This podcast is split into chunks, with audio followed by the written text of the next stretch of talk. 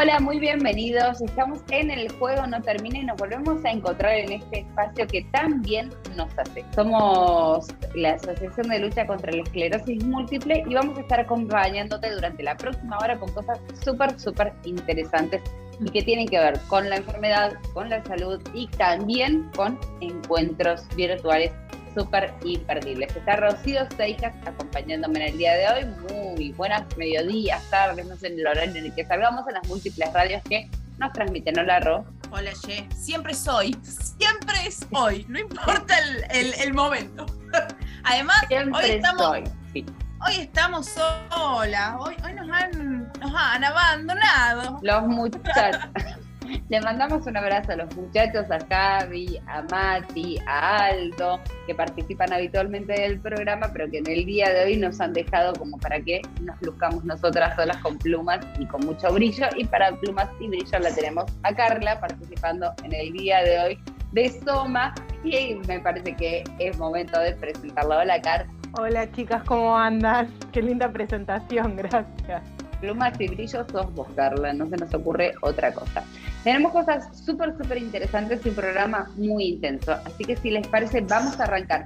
Las vías de comunicación las tienen en los separadores que salen en las radios, pero si no, de todas formas pueden buscarlas en todas las redes sociales como Alcem, esclerosis múltiple, eh, o googlearnos como esclerosis múltiple y vamos a aparecer inmediatamente. En el día de hoy estuvimos charlando, tuvimos una charla muy interesante con el doctor eh, Carlos Ayalario. Están llevando adelante un ensayo clínico para personas con esclerosis múltiple. ¿Se me fue el nombre? Rocío Carlos Primaria progresiva. Primaria progresiva, ahí está. Primaria progresiva. Gracias. ahí está. Están llevando a cabo un ensayo clínico, ya está en fase 3, así que todavía hay gente para, hay cupos para los que quieran anotarse que tengan la enfermedad, así que esténse atentos que en este momento vamos a escuchar la explicación de qué es un ensayo clínico, en qué tanto podría afectarnos y algunos tips para llevar una buena calidad de vida siendo pacientes de esta enfermedad. Escuchamos al doctor.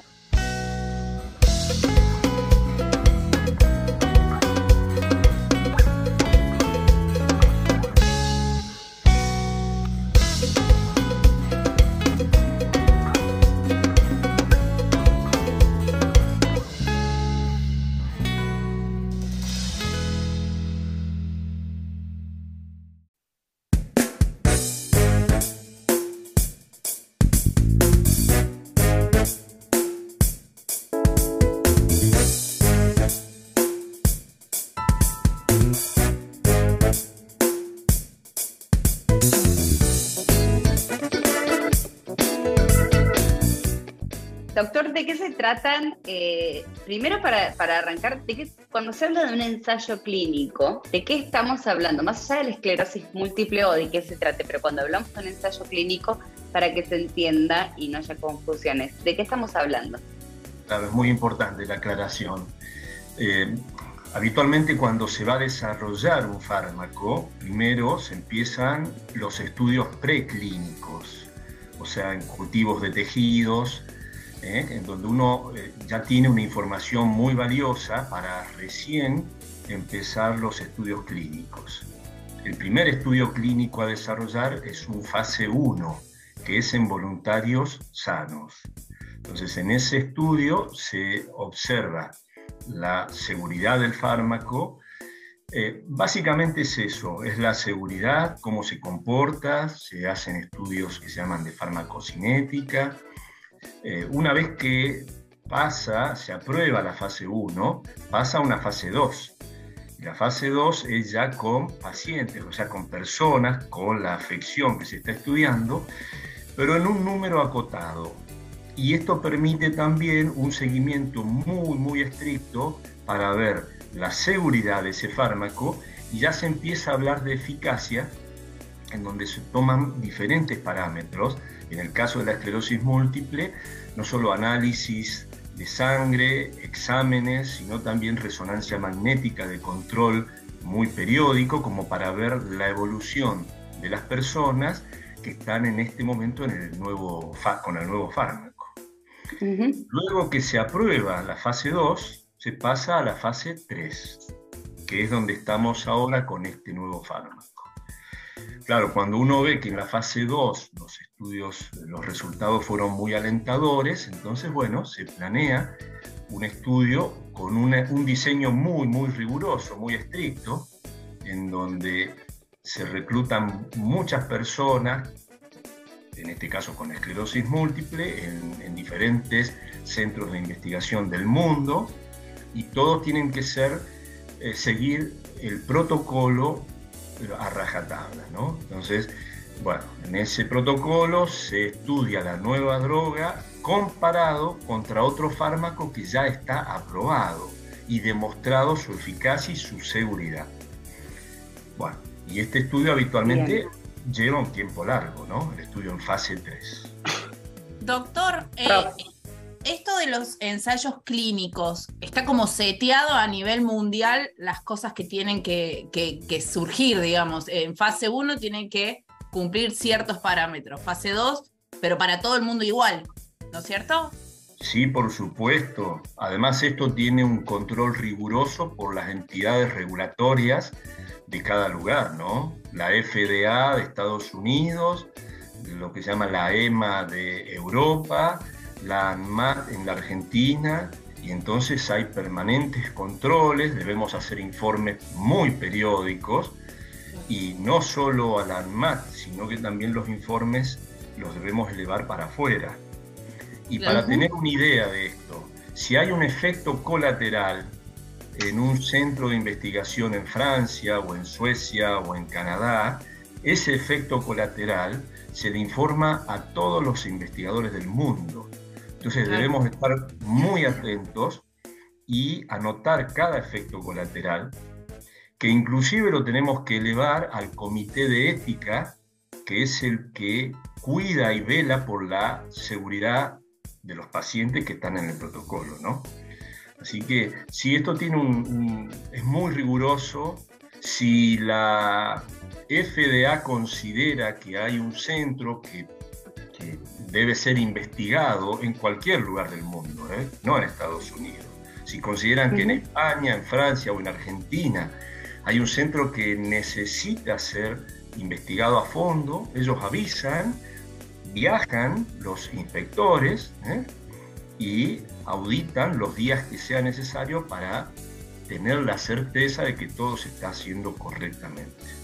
Tengo entendido que en otros lugares del mundo hay personas que eh, viven en cierta forma de hacer ensayos clínicos, en fase 1 especialmente, personas sanas que reciben un subsidio o cobran a los laboratorios para trabajar en fase 1. En este caso estamos ya en fase 3 de un fármaco para esclerosis múltiple primaria progresiva, ¿verdad? Y quería saber con cuántos pacientes más o menos estamos contando en el país como voluntarios para poder acceder a este tratamiento y cuántos de ellos tal vez por una cuestión económica no tenían acceso previo a, un, a otro tipo de tratamientos y les viene bien este, este ensayo clínico en esta fase de alta seguridad como para tener su medicación en tiempo y forma.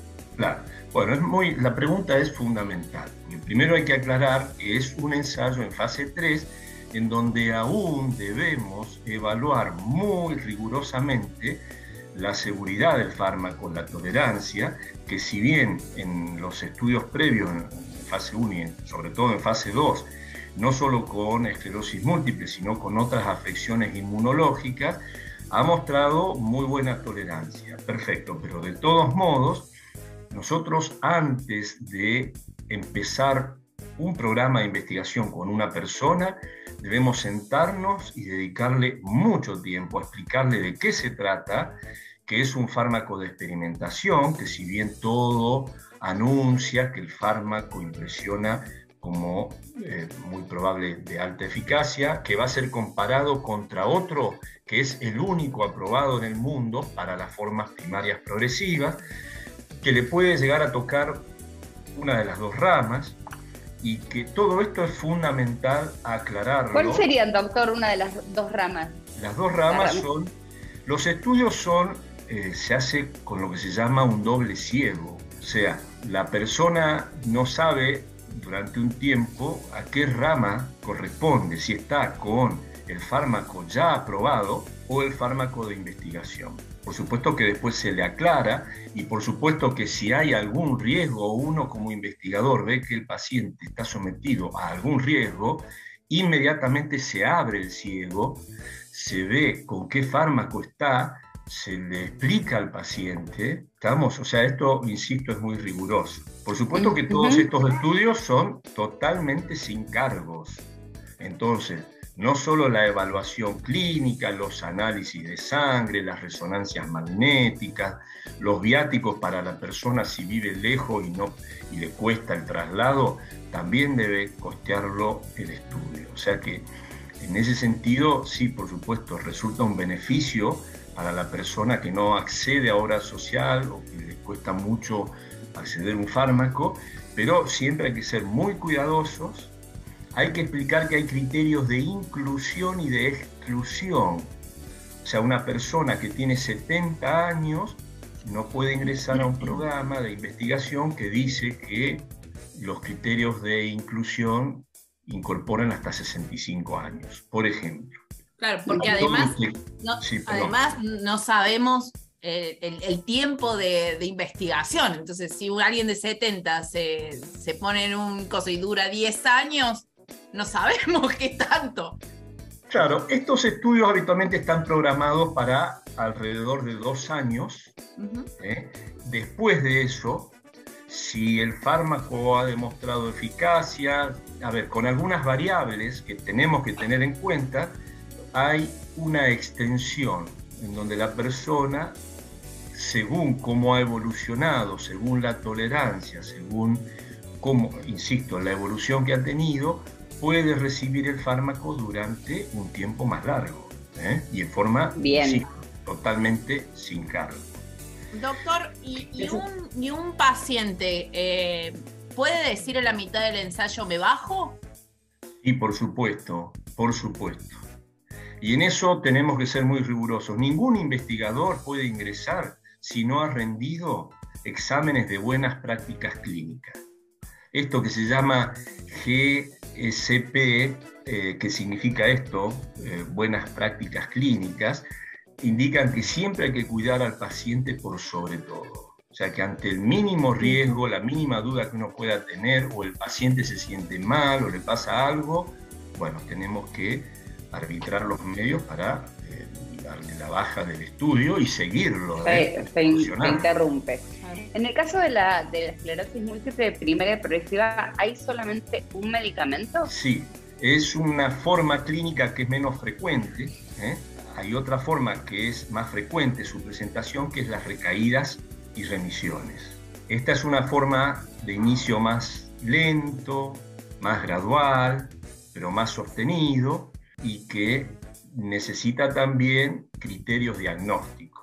Una vez que uno tiene algunos criterios diagnósticos, puede planificar o, explicarle a la persona de qué se trata este protocolo.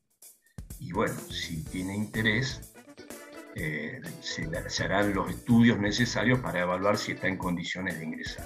Habiendo un solo medicamento, pienso que es una gran oportunidad para muchas personas, muchos pacientes que no tienen acceso a una obra social o que directamente no, no acceden a, las medicaciones. Conocemos reiterados casos eh, eh, donde pasa esto y es una buena oportunidad. Lo que yo quiero tratar de entender de la primaria progresiva es si el deterioro que se va dando a medida que transcurren los brotes, que en nuestro caso la remitente recurrente, pues, podemos llegar a salvar algo, a, remitir en los síntomas, eh, si se puede subsanar en algo o solo detiene la desmielinización. Claro, aún hoy no hay ningún fármaco que produzca una remielinización, si bien hay fármacos en estudio este es capaz, a ver, perdón, sería capaz de frenar la evolución natural que tiene. ¿eh? El otro fármaco que está aprobado, lo que demostró es eso, seguido en el tiempo, que frena la evolución natural que tiene la enfermedad. A mí siempre me interesa aclarar que no nos concentremos solamente en el fármaco. Claro, yo llevo veintipico de años haciendo esto investigador principal en en desarrollo de nuevos fármacos, pero esto no quita la importancia que tiene hablar de las comorbilidades, de los malos hábitos que condicionan en parte la evolución de esta afección. Entonces, creo que no es lo mismo una persona que practica deportes, que hace actividad física, dentro de sus posibilidades hará o un deporte grupal o hará kinesiología, pero es fundamental la actividad física, no sumarle a lo que puede dar la enfermedad, lo que se suma con músculos que no se mueven y que se retraen, que se contracturan, que duelen por la falta de movilidad, por estar mal, mal sentados, etc. El cigarrillo, el exceso de alcohol, el déficit crónico de vitamina D, la obesidad que hay que tratar de ver cómo uno puede, eh, bueno, tratarla de alguna forma, la hipertensión arterial cuando está mal controlada. Y hay un tema bastante sensible que tiene que ver con el ánimo. La depresión. Todos estamos, todos estamos, todos estamos sometidos a estrés, a ansiedad, todos sufrimos de esto pero cuando una persona está sumergida en la depresión, cuando una persona no puede salir, es importante buscar las herramientas necesarias porque la depresión profunda es uno de los factores, también es una de las comorbilidades.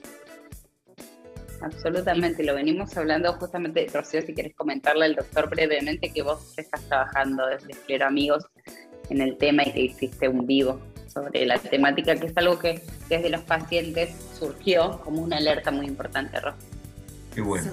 Surgió justamente que no sabíamos la diferencia entre un bajón y una depresión. Y, a mí me llamó mucho la atención eh, porque a veces pensamos que la depresión, eh, la voluntad importa. ¿eh? Si, si yo veo en un sobrecito de azúcar que va a estar todo bien, ah, mágicamente va a estar todo bien.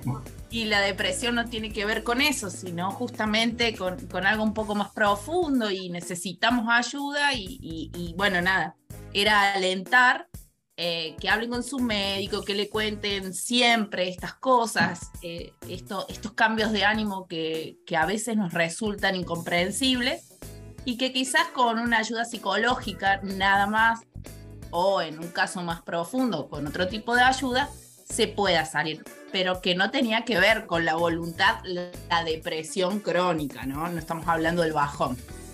Pero bueno, surgió y nos pareció muy importante hablar de eso. Qué importante, Rocío, porque como, como dicen ustedes, ¿no? Una cosa es alguien que tiene un bajón, entonces uno puede hablarle y la palabra impacta. Ahora, cuando alguien está con una depresión profunda, hay que buscar las herramientas necesarias, que no es nada más que un consejo. Y muchas veces va, va la persona con un familiar al neurólogo y le dice, bueno, dígale, dígale que hay que salir. Que te levante, que, le ponga ganas. claro. claro.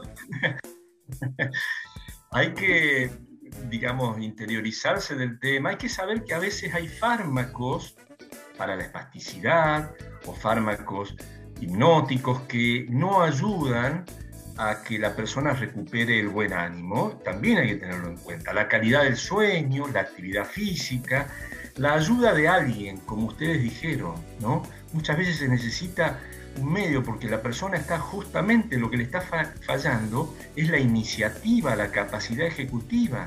Entonces hay que, hay que implementarlo eh, sabiendo esto. Sí. Puede ser que a veces la capacidad ejecutiva tenga que ver con una cuestión neurológica o de un, de un colateral de un fármaco y no solamente una cuestión anímica. Sí, por supuesto. Y esto muchas veces se entrelaza y uno no sabe dónde empieza el pequeño déficit que puede tener cognitivo por la enfermedad, que le produce tal vez un déficit de la memoria discreto, eh, una disminución en la capacidad ejecutiva, pero también esto muchas veces se suma y uno no reconoce a veces bien los límites, se sume suma con esto de fármacos en exceso, medicamentos para el dolor que no ayudan, eh, bueno, el entorno, la falta de comprensión de la persona, por parte de la familia o del entorno o de los amigos. O sea, creo que el diagnóstico es, mm, hay que hacerlo de forma muy cuidadosa poniendo todos estos tips. Y como teniendo en cuenta ¿no? que si bien los fármacos en el que en este momento se está haciendo este ensayo clínico tan importante, teniendo en cuenta que hay solo uno, porque hay, ¿cuántos hay? No me dejes mentir, ¿hay 14 para remitente recurrente? Más o menos. Y para, para primera progresiva hay solamente una alternativa eh, más allá de lo importante que es todo lo que sea de lo farmacológico, lo importante también de generar calidad de vida y qué tan importante es para los pacientes generar una buena calidad de vida, despertarnos todos los días, tal vez aguantando ciertos síntomas a los que estamos acostumbrados, pero tratando de llevar nosotros en nuestro entorno como un, un shock de, de adrenalina y de dopamina natural como para, para sumarle un poquito, ¿no? Ese me parece súper importante. Tal vez la esperanza de un fármaco sea, sea algo que, ayude a muchos también, ¿no? ¿Se ve eso en consultorio cuando se empieza con un fármaco nuevo? Como que la esperanza genera dopamina más allá de fármaco mismo. Por supuesto, Jessica. En realidad se sabe que la, esperanza de que salga un fármaco, eh, como yo sumo algunos añitos, vengo de la época pre-interferón, y, sabe de esperanza. sabe de esperanza. Claro, claro. Y, digamos que recuerdo cuando salieron los interferones. Fue algo fantástico. Pero para nosotros también los médicos tratantes. Claro, claro. Muchísima esperanza en eso. Y las personas que tenían una herramienta nueva, una herramienta que demostró utilidad, y por supuesto eso condiciona el ánimo, condiciona muchas cosas. Así que creo que es importante tener una mirada muy holística ¿no? y saber que tenemos que atender a muchas variables. Es súper interesante. Antes de los interferones no había nada. No, no, no. El primero fue el interferón, la esperanza, sí. bueno, y a ver, ya hay países en donde se tenía muy en cuenta eh, lo que tiene que ver con calidad de vida, con asistencia, con evitar las barreras arquitectónicas, con pensar en el club cercano al domicilio de la persona. Eh, yo tuve la suerte de estar un tiempo en Canadá y la verdad que había todo un sistema acompañando a la persona y creo que, bueno, ellos empezaron desde hace muchos años a entender la necesidad de esta, ¿no?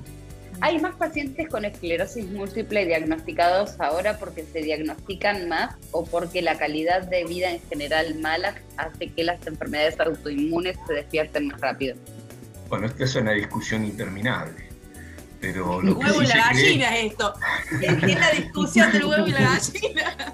Lo que sí se cree es que, lógicamente, ¿no? que hay más herramientas diagnósticas, hay más difusión sobre la enfermedad, entonces el neurólogo está más atento, las personas tienen más acceso a las redes, entonces consultan más. ¿eh? Son cosas, sin duda, que eso influye mucho. Bien, doctor, eh, ¿ya están cerrados los cupos o todavía hay pacientes que puedan sumarse al ensayo clínico? Todavía está abierto la incorporación de pacientes, así que para tener en cuenta, es importante saber que somos seis los centros en la Argentina. Digo porque me han consultado personas de, mucha distancia, viviendo en lugares muy lejanos, y, bueno, hay que advertirles, no, no, hay que averiguar porque hay, centros en diferentes lugares ¿eh? del país les puede quedar... ¿En qué lugares se acuerda más o menos, doctor? A ver, le confieso que como hay todo un acuerdo de confidencialidad y rigurosidad y el secreto, a veces uno no sabe exactamente cuáles son los centros. Sí sé que hay en, bueno, en Capital Federal, sé que hay un centro en Tucumán. Eh, a ver, si uno se mete en, en el link de un ensayo para mí, que es una página que permite orientar solamente sobre esto, ¿no? sobre ensayos clínicos. Eh, ahí uno puede enterarse de todo esto, inclusive tener más información sobre el programa y qué es lo más cercano que tiene para consultar. Bien, es súper importante. Yo creo que sospecho quién, quién lo está haciendo en Buenos Aires, porque como somos pacientes, somos una comunidad de esclerosis múltiple bastante chica, Doc. Entonces, más o menos nos conocemos todos. Doc, hay que decirlo, los escleróticos somos unos chismosos. Sí, sí, somos chismosos. Es sumamente importante sentir que se está empujando en, grupo, ¿no? Y que se, se logran, la unión hace la fuerza, sin duda de que es, fundamental. Sí, totalmente, totalmente. Y nos encontramos muchas veces en síntomas similares y, y el encontrarse desde, desde, esos lugares hace que anímicamente también nos haga bien que, podamos contar entre nosotros y que podamos contar con ustedes, que ciertamente en nuestro país tenemos unos neurólogos que son una maravilla, son maravillosos, súper empáticos, que nos escuchan, nos abrazan y todos decimos, ¿quién no le lloró al neurólogo alguna vez? Y todos le hemos llevado al neurólogo, así que no estaban preparados para eso, pero de repente les tocó. a mí me parece fantástico todo esto y lo que sí yo hago siempre una advertencia que a veces hay un exceso de información eh, muy dramática y que ustedes ya saben que no es así, que la evolución es muy diferente de una persona a la otra, que, insisto, no solo el fármaco adecuado, que hay que saber elegir, que hay que hablar con la persona y decirle, bueno, estos son los pros y los contras del fármaco, hay que ver la actividad de la enfermedad, que puede ser nula, por lo menos detectada clínicamente y por resonancia magnética, y no es lo mismo que una enfermedad más activa que necesita un fármaco más enérgico, pero sin, sin dejar de lado todo lo otro que estuvimos hablando, ¿no? las comorbilidades, los hábitos, y saber que muchísima gente tiene una calidad de vida muy buena durante mucho tiempo y que, bueno, un porcentaje menor no tiene esa suerte, pero que ahora hay herramientas muy eficaces y se sabe justamente todo esto, desde tantos lugares que se puede actuar. Totalmente. Doctor, muchísimas gracias. Un placer esta charla y un, placer conocerlo. Bueno, muchísimas gracias a ustedes. Es un gusto. Ahí escuchábamos al doctor Carlos Valladario, que eh, estaba contándonos acerca de este ensayo clínico muy interesante y bueno, después derivó muchísimas cosas. Y una vez más nos encontramos con la calidez de los neurólogos argentinos que con la empatía, con la simpatía y con la buena charla hacen que todo sea más fácil. Pero esto recién empieza justamente, abrimos la puerta y en el próximo bloque hay más.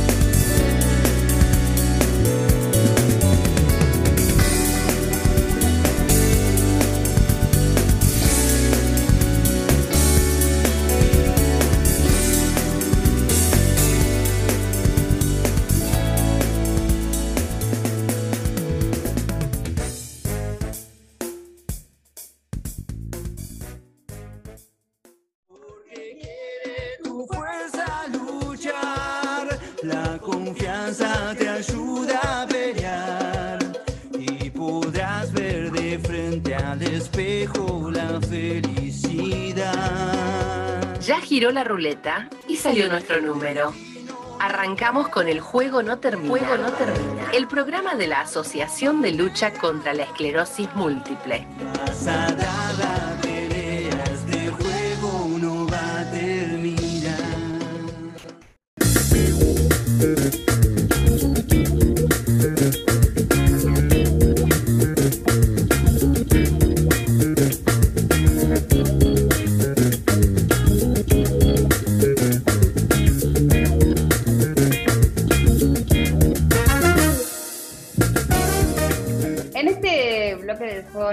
vamos a invitar a una de las participantes, una de las referentes de la esclerosis múltiple. No sé si eso, no sé si es una linda forma de presentarte, Carla de Soma, una marea emocional. Eh, Carla, contanos de qué se trata y cómo te presentamos para que volvamos a vos después de tantas charlas que hemos tenido aquí en el programa. Eh, ¡Ay, qué momento! Bueno, nada, este año, como cumplo tres años con Soma, y vengo tanto con Alcen, con los esclero influencers haciendo actividades. Eh, nada, es como que me atreví a hacer un encuentro mío, eh, personal, para contar un poquito eh, qué me pasó a mí mirándome con el diagnóstico, como persona, como mujer, y porque al ser fotógrafa, para que no, me conocen, eso me ayudó un montón las herramientas que aprendí cuando la estudié. Entonces, básicamente, ahí vamos con el encuentro. Me animé a nada, juntarme un ratito un sábado a la mañana con quienes se anotaron y charlar un ratito y contarles un poco de esto. Bueno, es súper interesante. ¿Y qué te, qué, cuál es la recepción? ¿Cuál es la esperanza de la recepción de, los encuentros, de encontrarse? ¿Por qué es importante? ¿Por qué es importante para vos encontrarte y qué es lo que descubriste? Yo creo que de, del, encontrarnos ya hablar y dialogar y, saber también la mirada del otro más allá de la mía, conectar de esa forma, convengamos, obviamente que quizás lo principal acá es el diagnóstico, pero más allá del diagnóstico uno es persona, tiene también otros, otras cosas que, quizás le afectan, eh, entonces está bueno unirlo también, al diagnóstico o a la, vida en sí, en realidad. Entonces me parece que estas conexiones, esos encuentros, a todos nos gusta, a todos nos interesa, entonces me parece que yo estoy súper contenta, vamos a ver qué sale, espero que los que se anotaron estén contentos y, que sea súper y ojalá que pueda ser muchos más, esto es el comienzo. Claro, y, para acceder al taller, ¿es caro? Eh, eh, ¿Puedo invitar a una amiga? ¿Se necesita saber algo antes o, puedo ir a curiosear y a ver? Justamente vení conmigo a mirar, porque el encuentro se llama Miradas. Eh, no, no tiene costo. Si querés invitarme un cafecito, eh, ahí te, hay un regalito que armé, un, un bonus, un escrito muy lindo. Y nada, pueden venir quienes quieran, o sea, los que no tienen redes sociales en Instagram me pueden mandar un mail a somaesclerosismúltiple.com y me dicen en el asunto, encuentro miradas y, lo anoto porque hice un formulario de inscripción para hacerlo prolijo y, saber quiénes vienen y, tener la formalidad. Así les mando el link para que puedan ingresar al encuentro. ¿Dónde va a ser eh, el encuentro presencial y se va a poder también participar de forma virtual? No, el encuentro justamente es todo virtual. El primero lo hago virtual. Ya que, ya que vengo dos años todo de pantallitas, lo hacemos virtual. Muy bien. Y hacemos uno presencial con mateada o cerveza o vaya a saber uno, pero bueno, vamos, vamos, vamos por el principio. Después veremos qué se puede llegar a armar. Bien, entonces hay que escribir a. Sí, eh, perdón. vamos. Yo quiero ir. Y obvio. Bueno, y sí, por supuesto que vamos a participar. El encuentro es el sábado 17 a las 11 de la mañana, así que tienen tiempo para inscribirse porque es hasta el 15 cierro, porque así el viernes me preparo bien todo el listado para no hacer lío, así que se pueden anotar por el formulario en Instagram arroba soma.e.m o me escriben un mail a somaesclerosismúltiple.com. Como ella es bastante objetiva y le va a costar vamos a, Rocío y yo, que te conocemos bastante, vamos a explicar por qué es importante y desde dónde me parece que es el, el foco que le puede llegar a dar Carla a, a este taller y por qué es imperdible, no solamente para pacientes con esclerosis múltiple, porque no es excluyente, sino que también está bueno para familiares, para amigos, para gente que conozca otra gente y también gente que tenga ganas de interiorizarse acerca de alguna otra cosa que está pasándole a un otro que nos es ajeno, pero que en medio de tanta vorágine, de tantas cosas feas que pasan, hay una mirada que tiene que ver con una enfermedad que fue mutando a través del tiempo y que seguramente tiene muchos colores en el final. Ese último foco, esa última foto y esas fotos de las sonrisas recopilando con el correr del tiempo, son, me parece, como la previa de este encuentro, de esa mirada tan empática, tan cariñosa, tan eh, digo misericordiosa, pero no en el sentido religioso, sino en el sentido de, ponerse en el lugar del otro y de respetarlo. Y, y, a veces también tan cruda como una imagen sacada con una linda máquina por un excelente fotógrafa. Así que me parece que el encuentro del sábado a las 11 de la mañana va a ser realmente imperdible.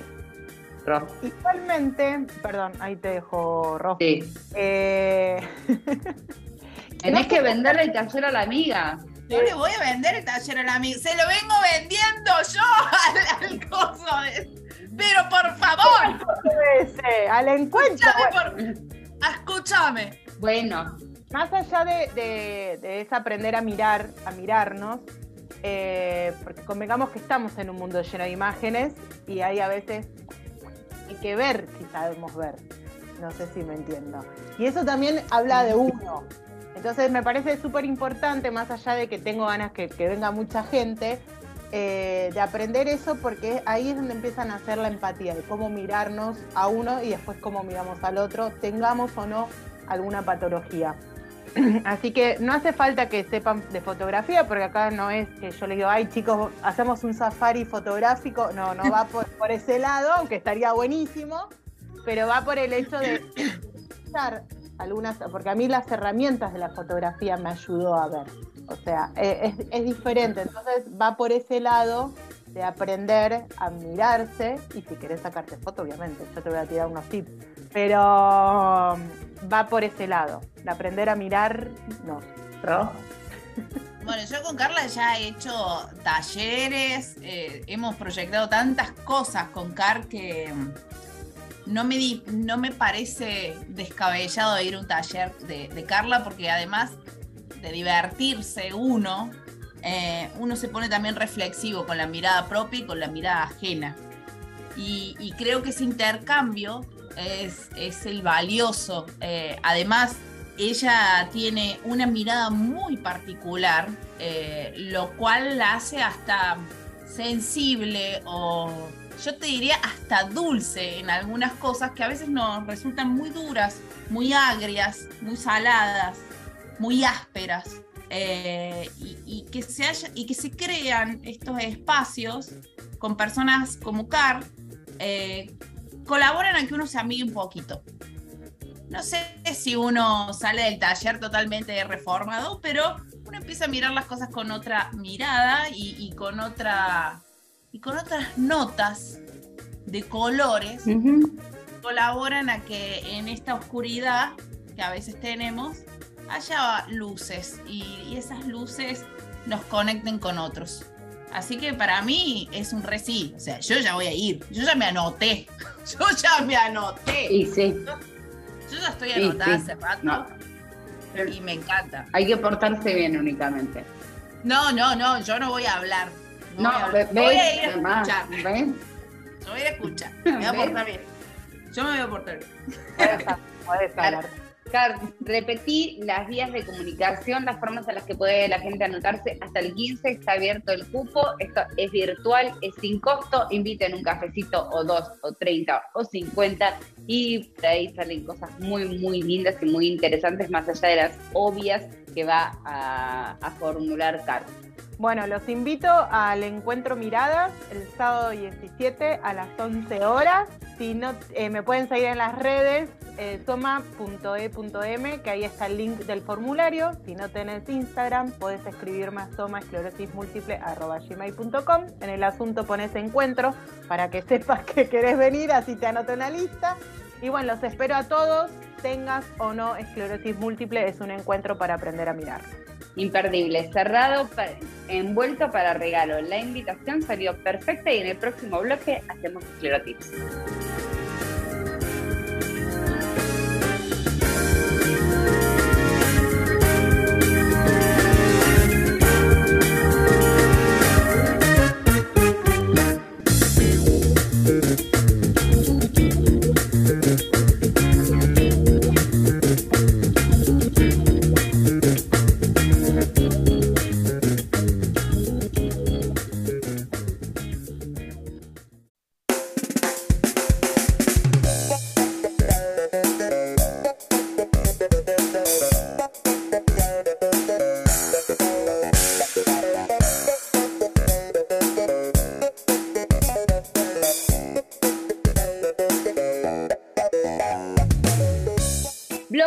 Esperado bloque que nos divierte, bloque que nos junta en una mesa a charlar de manera anónima, como si todos tuviéramos máscaras y un mazo de cartas para tirar ahí sobre, sobre el tablón, qué es lo que nos pasa a cada uno y son los esclerotips de esclero.amigos que salen todos los lunes en la página que maneja Rocío y que aquí ponemos en común con algunas cosas muy interesantes. Ro, ¿cuál fue la pregunta de este lunes? La pregunta de este lunes fue, ¿cómo te preparas para la consulta o control con el neuro? Y les puse algunas pistas, porque por ahí uno me iba, a poner, me pongo las medias, me pongo las zapatillas, dije, no, no, no, no, profundicemos un poquito. Chicos, por favor, seriedad. Entonces le puse, Hay gente que le anotador, Claro, llevan anotador, van con alguien, van solos. Y la verdad hubo, hubo como, como dos bandos. Hubo como dos bandos grandes. El bando de la libretita, el bando de eh, sin libretita.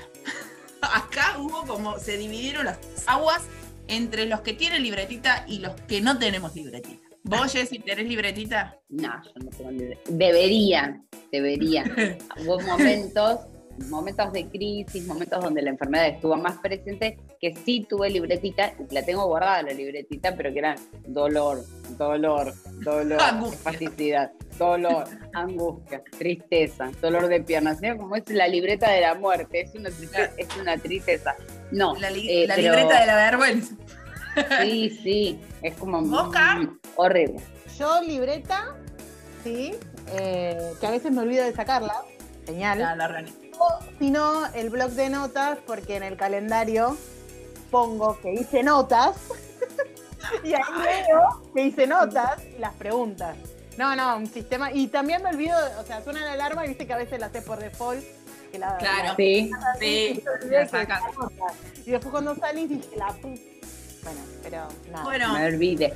Igual, a ver. Espera, igual repaso, mientras estoy esperando, repaso entonces quizás. Yo cuando, estoy en la sala, yo cuando estoy en la sala de, ahí de, espera, yo me quiero ir. Entonces empiezo a ver qué puedo hacer después. O sea, mi ansiedad ya sobrepasó la consulta. O sea, ya, yo ya hablé con el médico. todo, y yo ya estoy viendo si me voy al cine, qué tengo que hacer para comer, si la nena hizo la tarea. O sea, cero ganas de estar adentro del consultorio.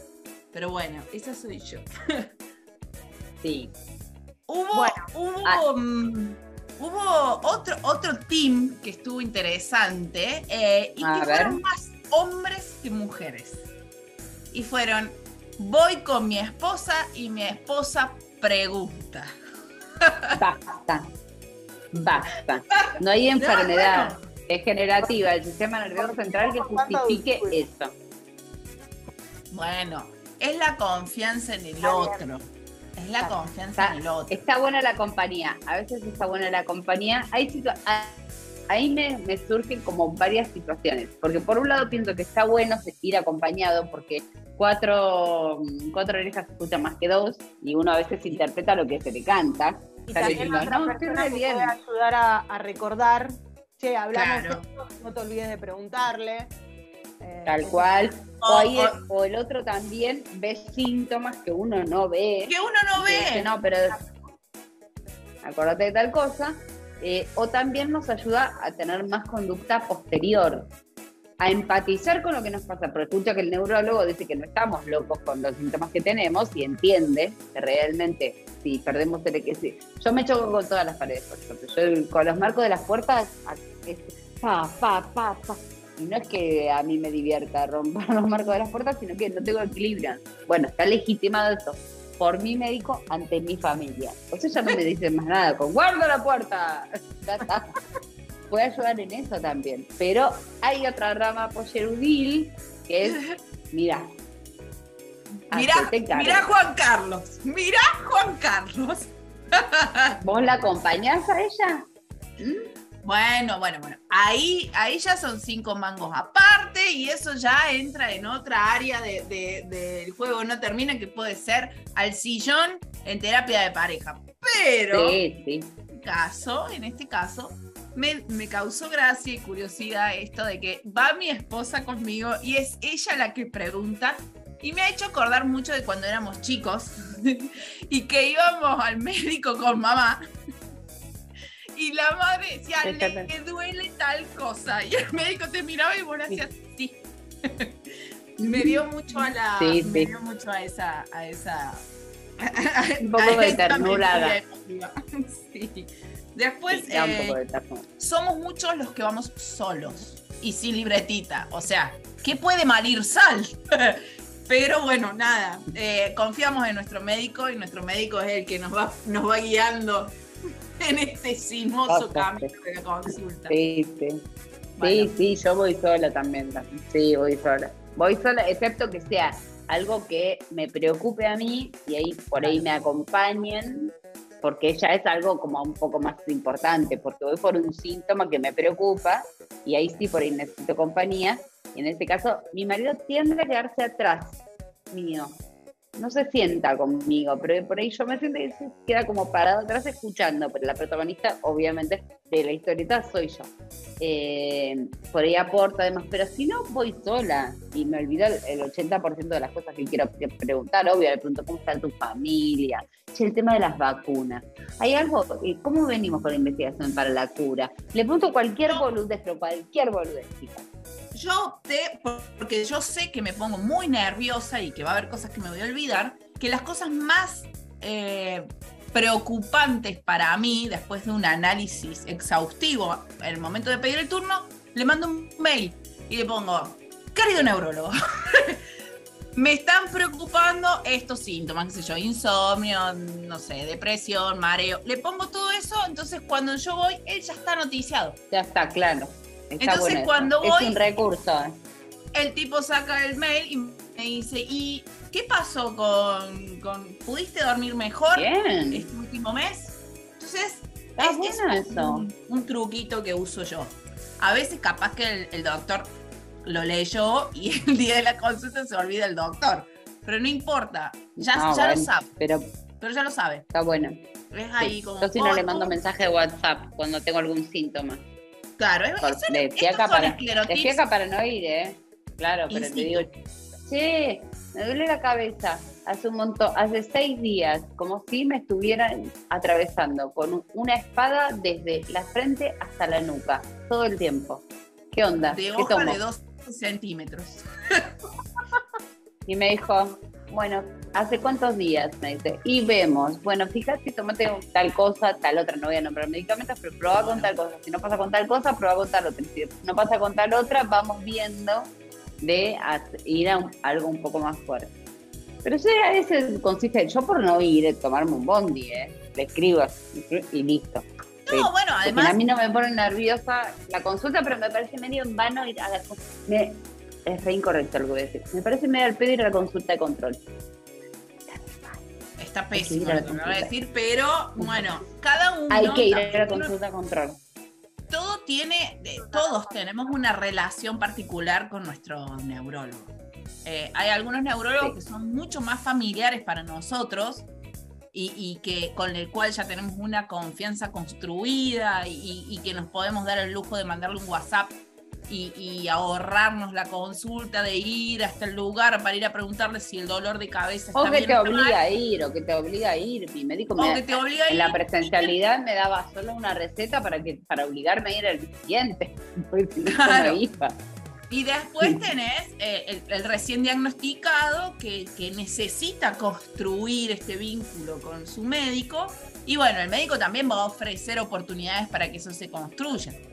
Y, de, ahí, y de ahí salen todos estos preparativos y esclerotips. Si vas, con, si vas con alguien, si vas solo, si llevas libretitas, si no llevas libretitas. Creo que la construcción ¿Cuál fue el más raro? Consulta, consulta. Es como un noviazgo, una cosa así. Una, cosa. Va a estar para toda la vida. Uno tiene un vínculo copado porque va a estar para siempre. Eh, claro, el, ¿cuál fue lo más el poliamor. El poliamor. Polineurólogo. Yo soy polineurólogo. Yo soy polineurólogo. Bueno, los del interior somos polineurólogos. Pero bueno, no, no, así, así nos. Así Dios lo quiere. Así nos aconsejaron. Sí, no, yo no si tuviera más de uno, creo que no, no, no voy a ninguno. No iría ninguno. Ya tengo uno que me quiere mucho, me contiene mucho, yo ya estoy cómoda, ya estoy bien. Es como un matrimonio bien establecido, muchos años, nos conocemos mucho, entonces es como que no, ya todo fluye y a mí me, el día que se, no se va a jubilar porque tiene, porque es joven, más o menos vamos parejos, pero pero él y su equipo son una maravilla y yo no los cambio por nada. Es más, los recomiendo como los peluqueros, yo los recomiendo. Yo soy militante, le mandé una remera, eh, soy hincha de mi médico. Eh, pero em, cada uno y establece su relación. Y en los esclerotipos, ¿te encontraste con algo que te desconcertara? Sí, uno que puso, eh, ¿cómo vas a la... Mm, cómo te preparas para ir al médico y puso resignado. y me dio, y me dio mucha gracia porque dije, ay, cuántas veces nos ha llamado el médico para ir y hemos ido con la peor de las ondas, Mabel, la peor de las ondas. Totalmente resignado que teníamos que ir y, estaba todo bien y teníamos que ir. Qué horror. Pero bueno. O teníamos que ir porque, porque hay algo en uno que dice, mm, no, mm. hace un año y medio que no voy. O sea, ya es, momento, amigo. Claro. Bueno, sí, este iba resignado. Pero bueno. Él fue resignado. Bueno. qué, alentador. Qué alentador cuando le salen las cosas bien, ¿no? Porque cuando sale todo bien debe salir chocho de la vida. Claro, claro que sí. Claro que sí. Eh, viene a veces con la vara baja. Bueno, ¿dónde podemos encontrar los esclerotips?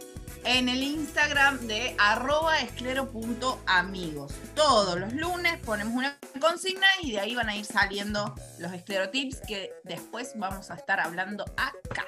Exactamente, y nos damos este placer. Eh, como el tiempo vuela, eh, en el juego no termina, hoy tuvimos un programa súper cargado de cosas lindas, la verdad, muy, muy lindas.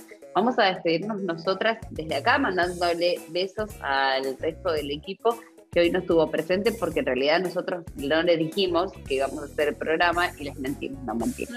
Eh, no, no podían participar, pero no se olviden que el sábado es el encuentro de CAR, que pueden anotarse eh, vía mail en somaesclerosismúltiple.gmail.com o pispen en Instagram la página de Soma, que no sé si es el perfil, no es la página, ¿no? Hablo como una vieja, sino es el perfil, que es hermoso, es vistoso y es muy, muy gratificante y da como mucha luz. Lo mismo para Esclero.amigos, que trabaja arduamente, arduamente, Rocío, para que la calidad de vida de todos nosotros sea mejor o por lo menos más informada. Así que muchísimas gracias a las dos por haber estado hoy en el Juego No Termina para mí, que decirles, es un placer.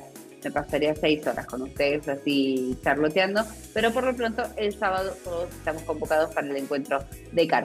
Quédense escuchando las radios que son amigas y que nos dan este espacio y si quieren contactarse con la asociación, no se olviden que somos ALCEM, Asociación de Lucha contra la Esclerosis Múltiple, y pueden hacerlo a través de todas las redes sociales. De mi parte, nos encontramos el jueves que viene. Que tengan una hermosa semana. Chau, chau.